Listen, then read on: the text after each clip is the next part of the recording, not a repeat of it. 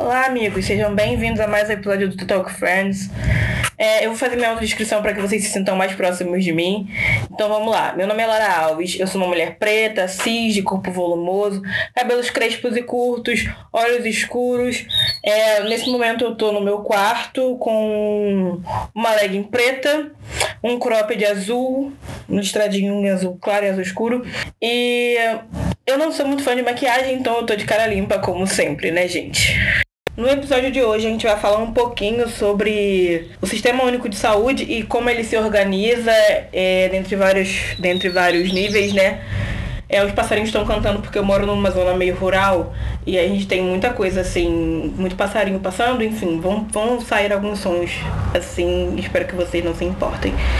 Mas voltando, a gente vai falar em como o SUS se organiza, a gente vai falar um pouquinho sobre seus principais mecanismos de gestão, seus objetivos, princípios e diretri diretrizes, os seus entes federados e a sua organização para a gestão e a participação do controle social. Então, vamos para a vinheta.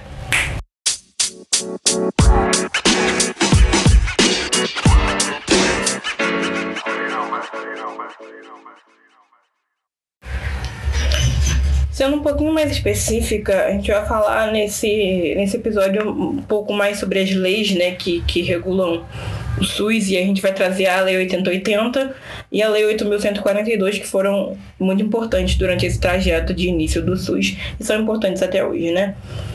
É, mas para falar delas é importante a gente voltar um pouquinho para falar sobre o contexto, aquele contexto histórico que a gente, que a gente já passou no episódio anterior, né? E aí que vai dizer na Constituição de 1988 que, que ela cria o SUS e quando, quando ela cria, né, lógico, ela diz que a saúde vai se organizar através de um sistema único de saúde, que se, que se denomina o SUS, né, abreviando.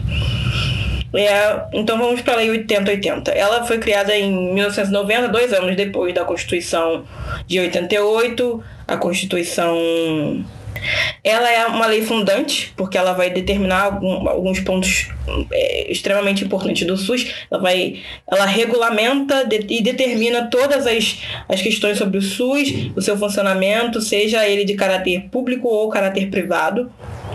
É importante dizer aqui também que eu, eu comentei, eu, eu não sei se eu comentei no episódio anterior ou não, mas o SUS ele é influenciado grandemente pela Carta de Ottawa, já que a carta ela traz em sua diretri, é, traz como, como diretriz é, de cuidar da atenção básica a proposta de desenvolvimento de acesso à saúde na perspectiva de saúde ampliada.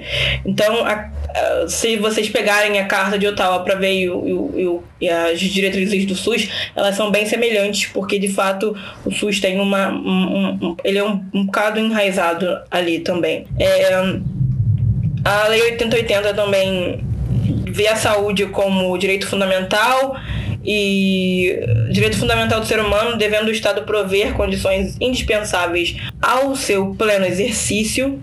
A saúde expressa a organização social e econômica do país, tendo como determinante a alimentação, a moradia, o saneamento, o meio ambiente, mais o que? Deixa eu ver se eu acho aqui.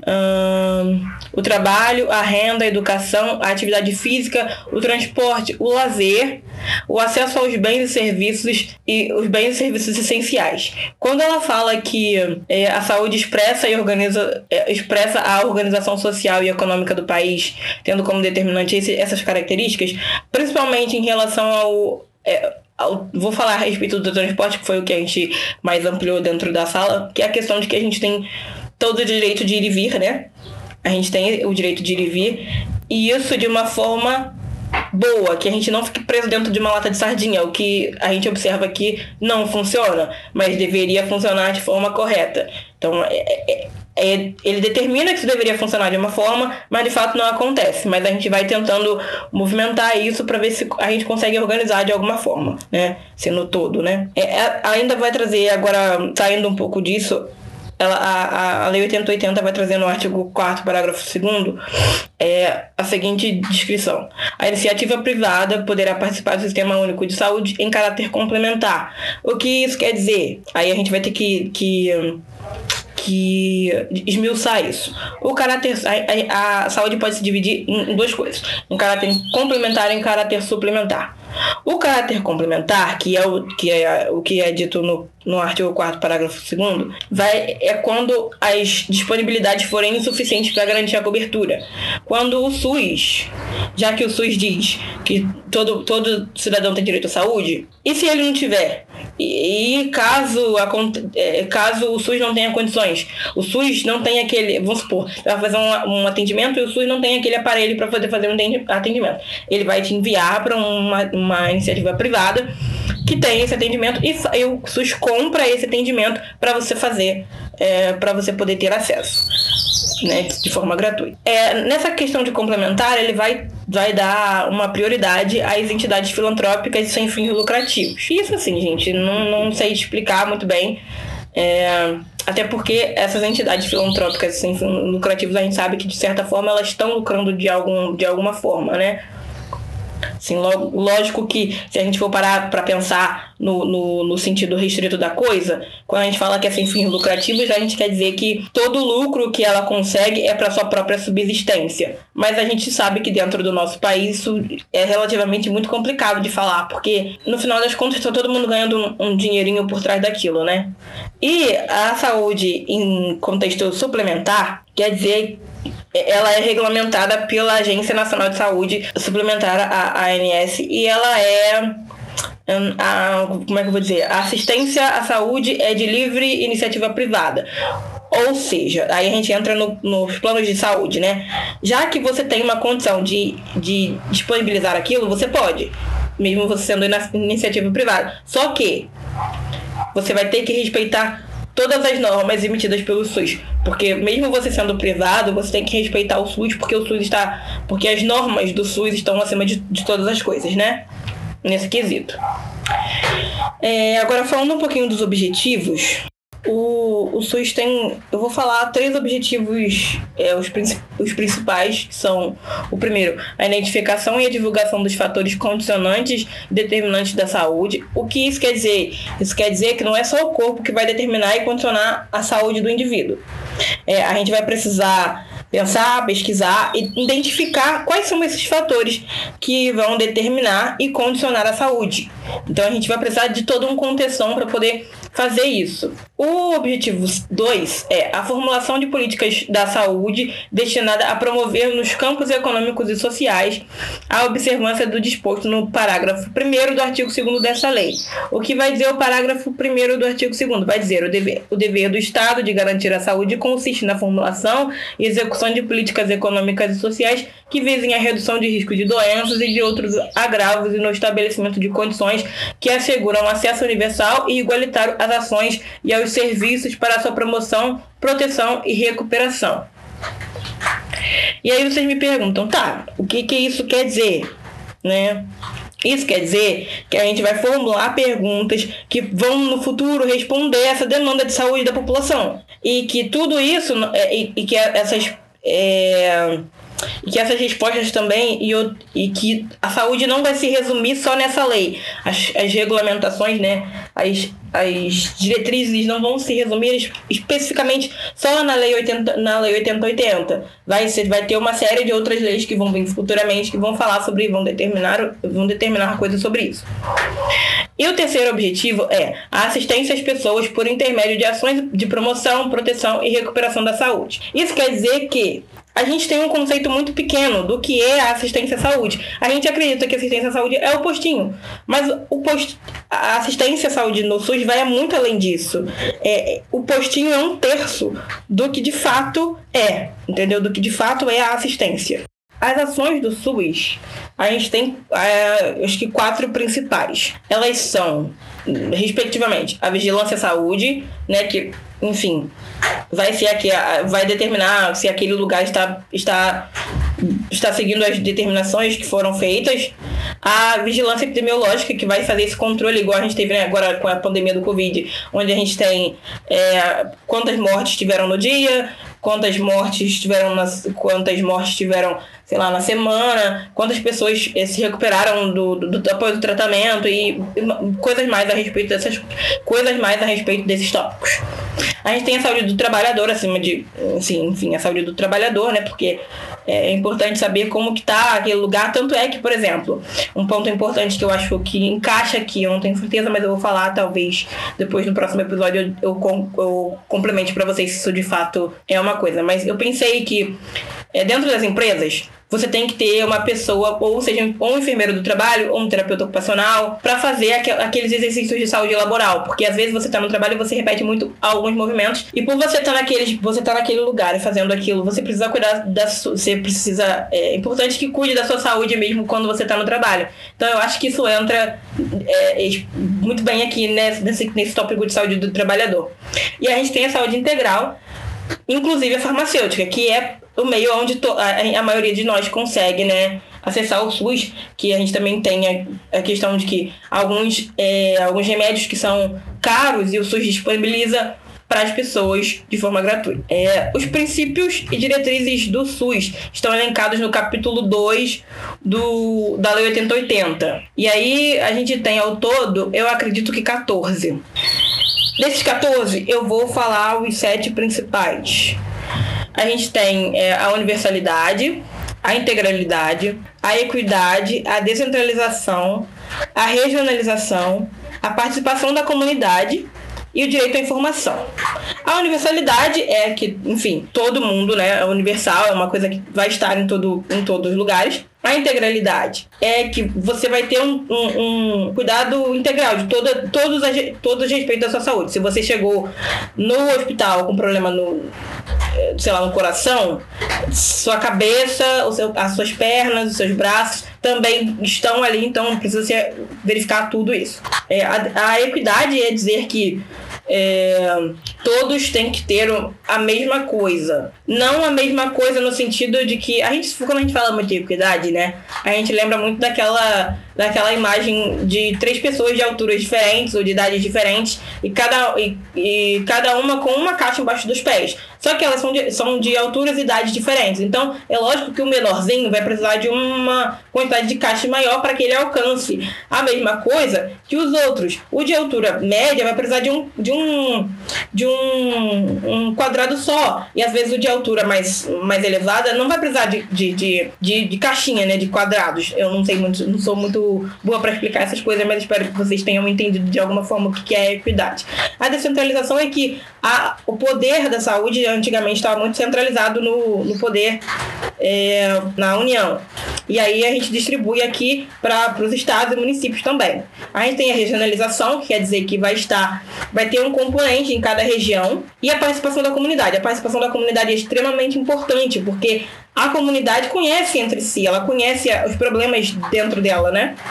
E há o direito à informação. Se você tem um problema, alguém chegou para você e você sabe como resolver, você resolve. E ainda temos 14 a mais. Vamos falar dos entes federados.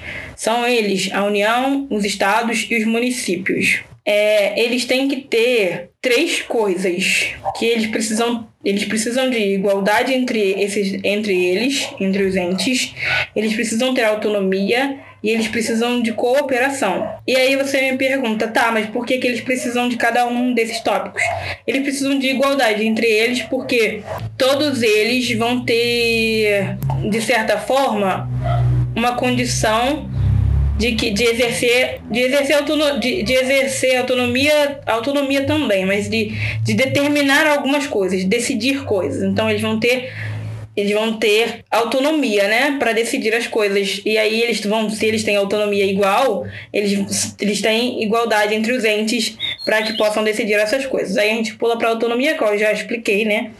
E aí não vou falar de novo porque eu acabei explicando a autonomia dentro de igualdade entre os entes e a cooperação entre eles, porque não adianta um município determinar que vai fazer uma coisa se o município do lado não, não faz a mesma coisa para ajudar, porque as pessoas se locomovem e além das pessoas, assim, um mosquitozinho, por exemplo, ele se move, né? A minha professora deu esse exemplo dentro de sala de aula que é não, o, o mosquito da dengue não vai parar na linha da divisa de um município entre de um município e outro, porque ele vai falar assim, ah, não vou andar para não vou andar para frente porque ah, esse município aqui tá fazendo, é, sei lá, campanha contra o mosquito da dengue. Ele não vai parar por isso. Ele vai embora. E aí, assim, é, é, é muito grande a, proba a probabilidade de que contaminem aquele, aquele pessoal que está fazendo campanha para que não seja contaminado por conta, de um, por conta do município do lado que não ajuda. Então é importante que eles tenham essa cooperação entre eles. E aí a professora pontuou duas coisas no slide que foram. E aí ela falou sobre isso na aula também, que são é, que apenas as definições legais não são suficientes para reger as relações,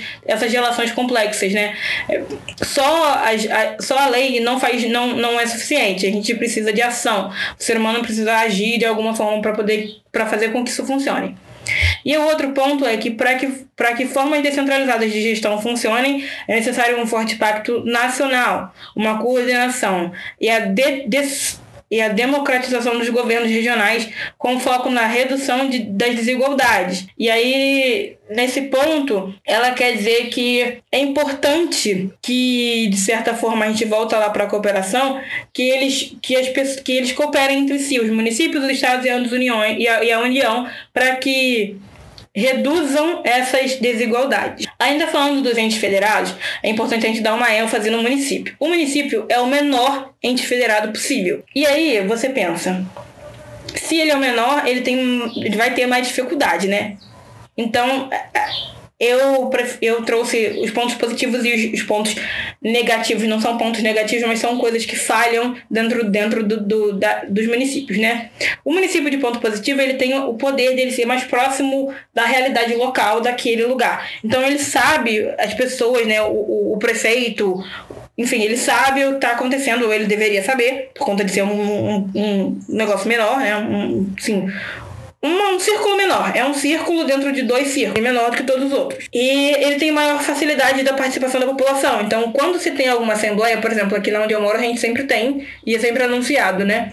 Quando tem alguma assembleia que vai decidir alguma coisa, sempre anunciado, falado, para que as pessoas possam comparecer para falar se concorda, se não concorda. Lógico que, assim, né, gente, não, você não vai conseguir mudar o mundo, mas você consegue falar, ah, isso daqui eu acho que não, não, não, tá, não é desse jeito que vai funcionar. Se a gente fizer de tal forma, melhor. Então, esses são os pontos positivos dentro do, do município, dentro do poder do município, que por ele ser menor, há, uma, há um controle, um, um, é possível um controle maior e é possível também conhecer mais. E por ele ser menor também, ele é mais vulnerável à pressão externa.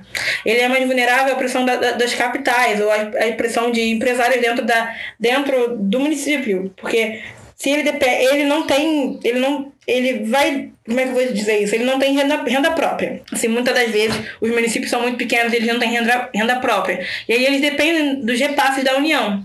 E aí, por conta disso também, se os repasses da União não são muito, muito não são suficientes, eles acabam fazendo coisas que ajudam assim, né? Ah, eu vou fazendo trocas. Acho que acho que trocas é a melhor forma. Eu não sei muito explicar o exemplo específico disso, mas acho que troca é, é o que fala. Ele, ele vai fazer algumas trocas com as pessoas, com, a, com as capitais também, para poder ajudar ele com a para poder ter uma renda maior. E a manutenção de quadros qualificados para gestão. É muito difícil você ter pessoas né, qualificadas para estar tá naquela gestão e aí muitas das vezes você não vai ter uma pessoa para tratar por exemplo de alguma coisa específica para saúde vai faltar e aí você vai ter que buscar em outro lugar enfim essas coisas.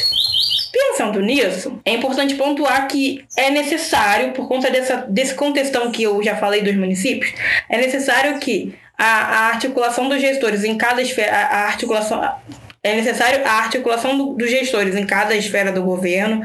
É necessário que a, é necessário as instâncias de negociação entre gestores diferentes da, de, de diferentes esferas, as representações dos gestores nacionais e estaduais em âmbito nacional, a representação dos gestores municipais em âmbito estadual e espaços para participação da população em âmbito nacional, estadual e municipal. Agora falando do tópico de gestão, que é um outro tópico que é importante a gente falar, A gente tem para de gestão, gente, no, tópico, no tópico de gestão a gente tem os conselhos e as comissões. Começando pelos conselhos, a gente vai ter o Conselho de, das Secretarias Municipais de Saúde, o COSEMS, e ele representa os municípios em âmbito estadual. A gente tem o Conselho Nacional das Secretarias Municipais, o CONASEMS, que representa os entes municipais em discussões de âmbito nacional no SNS, Conselho Nacional de Saúde, e a gente vai ter o Conselho Nacional das Secretarias Estaduais de Saúde, o CONAS. O CONAS, ele é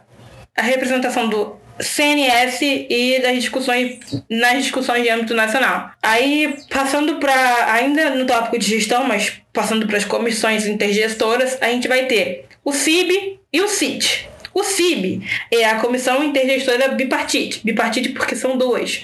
Então a gente vai ter é, no âmbito estadual, a gente vai. A, a, a, a Comissão Intergestora Bipartite ela é de âmbito estadual e ela vai ser. Ela vai ter como componente a Secretaria Estadual e o COSEBS. Já a Comissão Intergestora Tripartite, o CIT, ele é de âmbito nacional e ele é composto pelo Ministério da Saúde, pelo CONAS e pelo CONASEMS. Então, são, esses são os componentes de gestão que, assim, não dá para falar todos, mas eu acho que esse, esse é um, são os principais, né? E aí, se vocês se interessarem, eu vou deixar depois na, na descrição o que eu usei para compor essa minha, para fazer esse roteiro aqui pra, do que eu tinha que falar para falar para vocês. Ainda falando de gestão, mas agora falando mais especificamente do gestor no SUS, ah, qual é o intuito do gestor no SUS, né? Então, ele, o gestor no SUS ele tem duas dimensões. Ele tem a, a dimensão política e a dimensão técnica. Na dimensão política, ele vai conduzir as políticas de saúde de maneira condizente com a constitucionalidade, o que significa que ele vai articular com diferentes entes de, entes e órgãos, sempre pautando por diretrizes legais, já que sempre pode haver contradições na maneira como diferentes políticas de governo se expressam. E na dimensão técnica, é porque ele vai ter que, ele vai ter, que ter técnica, né, gente? Vai ter que ter conhecimento, é, habilidade e experiência para exercer aquela função. Falando da Lei 8.142 de 1990, ela é um pouco mais simples, assim, digamos que ela é mais, tem menos coisas para ser dita sobre do que a, a, 8, a 8080. É, essa lei ela vai dispor sobre a participação da comunidade na gestão do SUS, as suas transferências intergovernamentais de, de, de, recursos financeiros na área da saúde e ela dá as devidas providências. Então, é, o que eu posso, é, resumindo, ela vai propor a participação da comunidade como um direito. É direito da, é direito da comunidade participar dessas discussões. E aí, aqui dentro da Lei 8.142, vão ser divididas em é, essas, essas discussões, né, essas discussões em que em, em que as comunidades vão poder se inserir são divididas em dois, em duas. As conferências de saúde e os conselhos de saúde. As conferências de saúde, elas se reúnem a cada quatro anos para discutir e avaliar e propor diretrizes. É o que eu posso dizer. A gente tem a, um, uma, uma importante que é a oitava conferência, que foi é, a primeira, a primeira em que a população invadiu e buscou poder participar, né? Ela aconteceu em 1986 e eu acho que a respeito dos, das, das conferências de saúde, eu acho que é mais ou menos isso que eu tenho para falar. E os conselhos de saúde, eles já diferente da, das conferências que você propõe, aqui você não propõe e você também não, não tem essa distância de uma conferência para outra. Nos conselhos, os conselhos têm caráter permanente, o que significa que eles se reúnem frequentemente e eles também têm caráter deliberativo, o que, o que significa que eles determinam as diretrizes. É, aqui dentro de, dos conselhos você vai ter representantes do governo, dos prestadores de serviço, dos profissionais e dos usuários e, e vai, vocês vão é, como é que eu vou dizer? Ele, ele atua na formulação de estratégias e no controle da execução da política de saúde, inclusive nos aspectos financeiros. O que significa que ele, é, não sei se vai ficar repetitivo, mas ele vai formular as estratégias do controle de execução de políticas, né? Ele vai exatamente fazer isso, ele vai é, formular, vai ver a melhor maneira de, de fazer isso. É uma, é uma diretriz do SUS, é importante dizer que isso é uma diretriz do SUS, e isso não tá. E também essas coisas não são, não estão. A, a Lei 8.142 é uma, uma diretriz do SUS e também não está restrita só a esses dois encontros. Você tem encontros em divisões de conferências e conselhos em âmbito em âmbito municipal, estadual e nacional, né? Para que isso ocorra de forma de forma que todo mundo consiga participar, que você consiga, porque assim, é muito difícil você ter uma coisa de âmbito nacional, você ter uma população que vai sair do seu município para ir lá né, de, lá em Brasília falar sobre alguma coisa, a não sei que seja próximo, mas mesmo assim é complicado. Então eu acho que por, por, por hoje é isso. Eu acho que. Não sei se eu tenho mais alguma coisa para falar. Deixa eu olhar aqui. Ah, ainda tem que falar sobre controle e. Controle social e participação social. Ah, na maioria da. O controle social e participação social. Se, não sei se vocês vão entender, se vocês vão entender isso como uma pergunta, mas supondo que seja o que é, né? Então eu vou, vou esmiuçar isso da forma que tá no slide, porque foi a forma que eu consegui, porque eu também não, não não me inseri muito nesse contexto, assim, para compreender isso, de fato. Eu vou trazer para vocês o que eu tenho anotado aqui. Que é, na maioria das vezes, é, esse, eles são tratados como sinônimos, tanto controle social quanto, quanto a participação social. Só que o termo de controle passa a ideia de que o objeto é apenas fiscalizar as ações. E o controle social é um termo utilizado nas ciências humanas para se referir ao controle de Estado sobre a população. Já a participação, ela dá mais ênfase ao caráter deliberativo e colaborativo, que é importante preservar através desses instrumentos. Aí, para finalizar, é, eu queria dizer que o Sistema Único de Saúde, o SUS, ele é um sistema e, portanto, há um grande número de atores em diversas frentes de ação com interesses e perspectivas, em perspectivas distintas. Conhecer em maior profundidade como esse sistema funciona é essencial para que seja, de fato, um espaço de exercício de cidadania e ainda mais essencial para nós, profissionais da saúde, como um duplo papel de usuários e profissionais desse sistema.